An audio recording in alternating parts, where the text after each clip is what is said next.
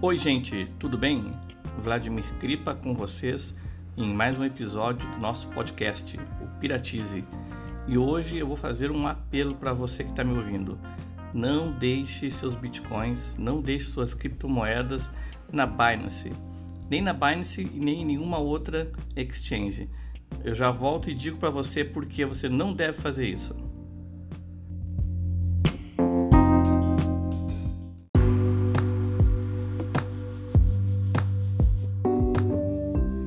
E você sabia que a Bitconf agora tem sua loja? Se você ainda não conhece, acesse loja.bitconf.com.br. Se você usar o código Piratize, você ainda ganha um desconto de 100 reais em qualquer compra, mas vale até o final do mês de agosto. Então acesse lá e conheça a nossa loja.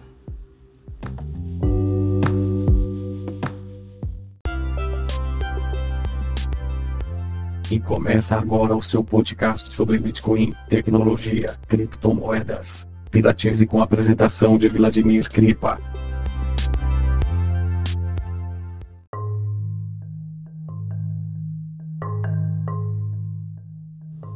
Então, gente, eu resolvi gravar um episódio inteiro do podcast só para falar para você que você não deve deixar seus bitcoins e suas criptomoedas na Binance e nem em nenhuma outra exchange. Você não deve fazer isso. E eu vou te dizer agora por quê, né? Você peço que você ouça, né, as minhas considerações aqui, os meus argumentos e depois você toma a sua decisão, né? Vamos começar pelo começo, né? É, qual é a ideia do Bitcoin, né? Quando Satoshi Nakamoto tornou público né, a ideia de que estava desenvolvendo um sistema de, de pagamentos. Uma das características principais desse sistema de pagamento, dessa moeda que ele estava desenvolvendo, era a sua descentralização. Né? Era a característica de acabar com intermediários. É uma situação, um mundo, né? um, onde as pessoas fazem as suas as suas transações, as suas operações de compra e venda diretamente entre elas, sem passar por banco, sem passar por operadora de crédito, sem usar PayPal, nada disso. Negócio direto. Eu com você, você comigo. Essa era a ideia central, né? uma das ideias centrais, né? Mas aí vejam só o que aconteceu, né? Que é uma situação, a gente para para pensar, é um negócio até estranho, né? Surgiram as exchanges. Para quê? Para a gente ficar comprando e vendendo utilizando ela, né? Então, a, a, as exchanges elas se tornaram intermediárias, né? Num, num mundo, né? numa economia onde não deveriam haver é, intermediários. Então veja que coisa estranha que, que aconteceu, né? É, o, surgimento das, das exchanges. E o que acontece quando você envia sua criptomoeda para a exchange? Quando você faz o envio, né, pra, seja para qual for a exchange, você está abrindo mão do seu controle sobre as suas criptomoedas. Você não tem mais o controle dela. E você pode ver que em muitas exchanges tem várias regras, né? Tem um limite do quanto você pode pode retirar, tem o limite mínimo de quanto você pode enviar, tem um limite diário que você pode movimentar. É, se você quer movimentar um, uma, uma quantia maior, né, na, hora de, na hora que você enviou, ninguém te, te explica muito isso, né? Você abre a conta na exchange e envia. Mas na hora que você tenta movimentar e retirar, que você começa a ver. Né? Se você quer retirar uma quantia muito grande, aí você já tem que mandar seus documentos, aí tem que mandar a sua declaração do imposto de renda, ou seja, toda uma burocracia. Tudo aquilo que Satoshi Nakamoto não queria que, é, que acontecesse passa a acontecer quando se coloca esse intermediário no meio.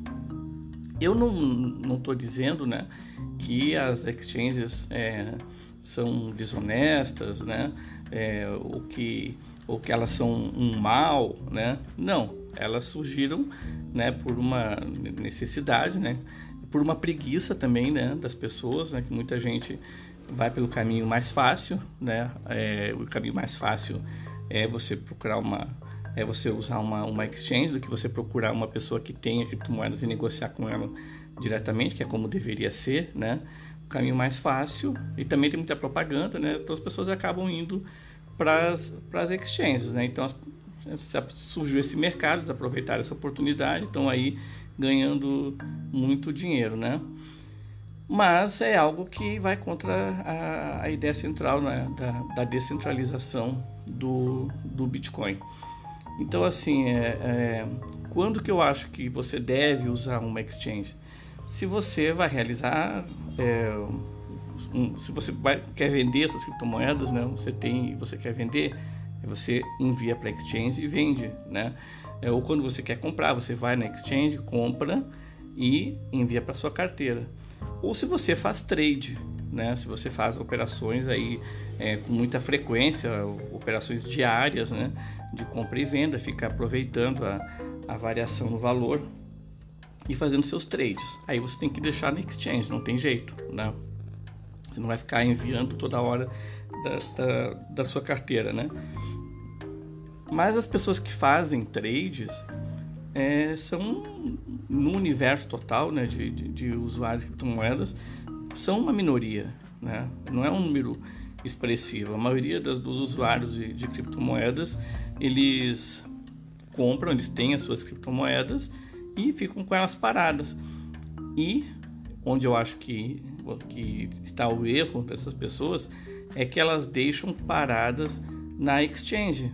Né? Elas não deixam os, não deixam paradas na sua carteira, numa carteira em que ela tenha a posse da, da chave privada e que ela possa movimentar a hora que ela quiser, a quantia que ela quiser e sem, tá, sem precisar estar enviando seus documentos para ninguém.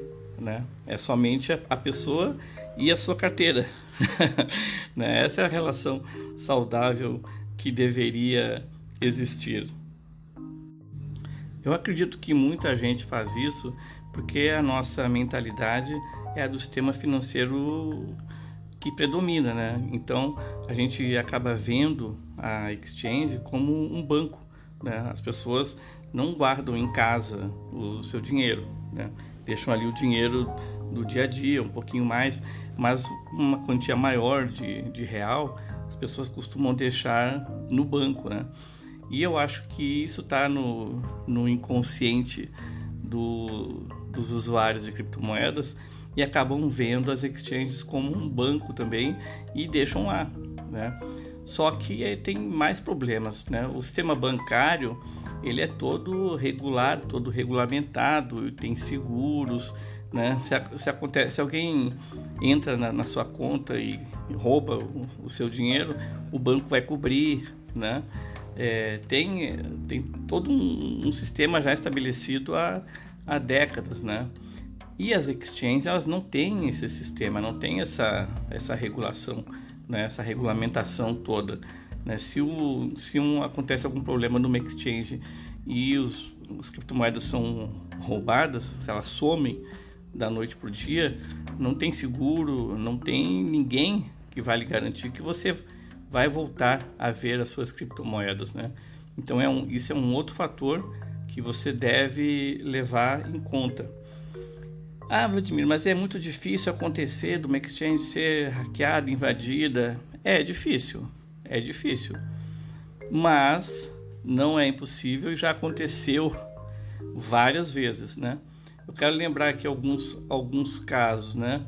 É, inclusive eu já, já estava nesse mercado de, de criptomoeda quando, quando aconteceram esses casos que eu vou citar, né? É, o mais conhecido, né, foi um dos primeiros de grande repercussão, foi da MTGOX, né? A MTGOX era uma, uma exchange que era, ela era responsável na época dela, né, em 2013, é, 70% das transações de Bitcoin é, aconteciam na, na MTGOX.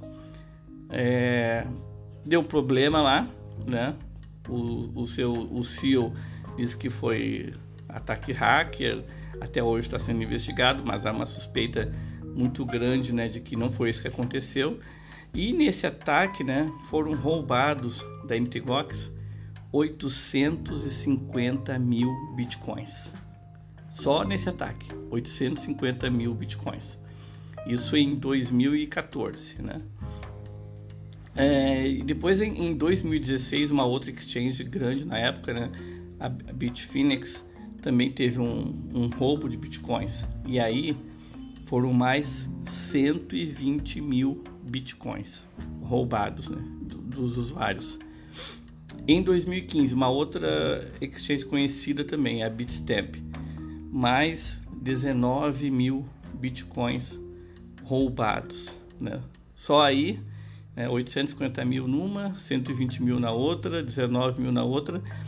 É, aqui no Brasil, mais recentemente, aí no ano de 2019, a gente teve é, o caso de uma exchange também, né, a Negocie Coins, que também foram mais milhares de bitcoins né, de, de usuários que foram bloqueados pela plataforma, que alegou também no início um ataque hacker, depois é, não se justificou esse ataque hacker e, e, ao que parece foi um bloqueio mesmo determinado, foi um, né, pode chamar um roubo, uma apropriação né, do, do, dos proprietários da Negocicoins é, e a Atlas Quantum também, né, que não é uma exchange, né, não era uma exchange, mas é, assim como na exchange as pessoas abriam mão dos seus bitcoins, mandavam para lá, enviavam para lá, a partir do momento que você envia, você está abrindo mão, né? Uh, e também bloqueou bloqueou os, os, bitcoins na plataforma e também foram aí milhares de bitcoins. Então nesses, nesses cinco casos aí que eu citei já foram cerca de um milhão de bitcoins roubados. Um milhão de bitcoins que se os usuários tivessem armazenado nas suas carteiras, né, numa carteira que estivesse sob seu controle, não teriam sido roubados, né? E, e essas pessoas não estariam lamentando perdas enormes.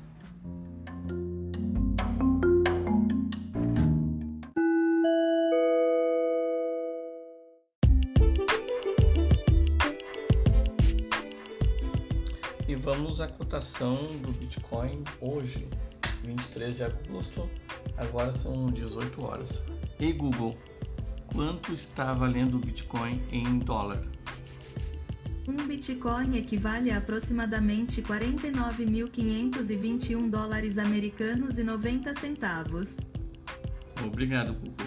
E Google, quanto está o Bitcoin em real? Um Bitcoin equivale a aproximadamente 266.502 reais e 10 centavos. Muito obrigado, Google. Até o próximo episódio.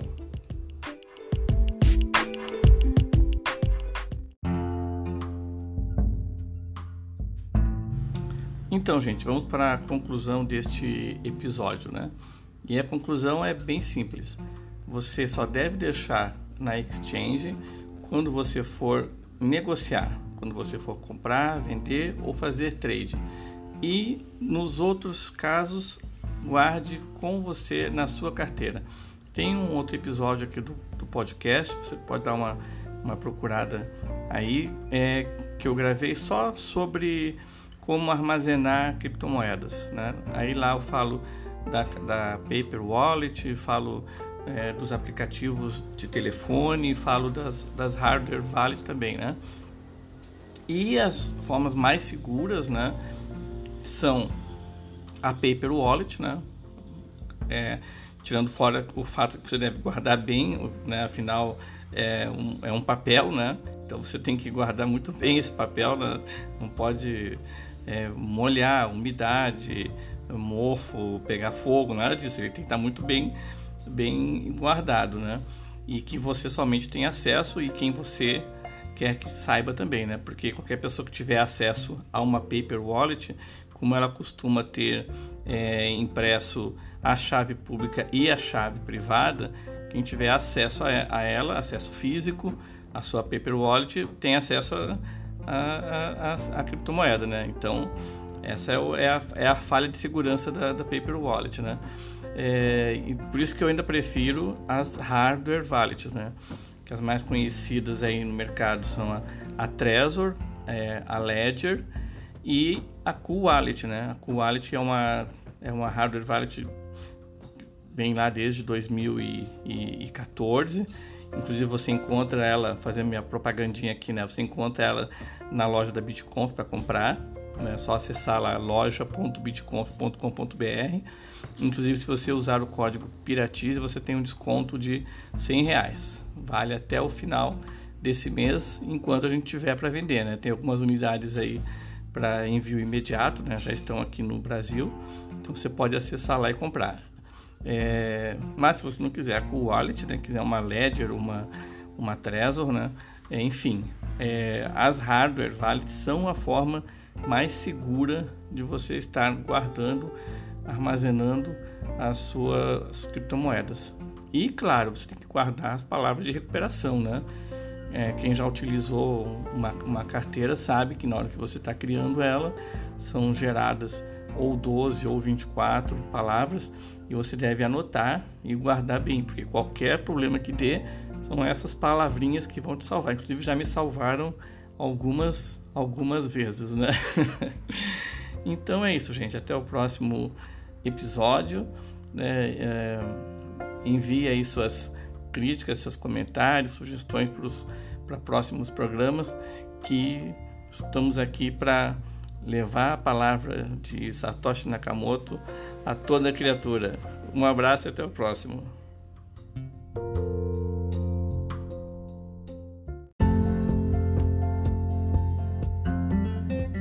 E aí, já ganhou bitcoins hoje? Exatamente, eu falei ganhar bitcoins e não é pegadinha. É só você instalar o aplicativo do Alter, usa nosso código BTC Brasil e em cada compra você vai receber cashback em bitcoins direto na sua conta. Não tem pegadinha, é só usar e receber bitcoins.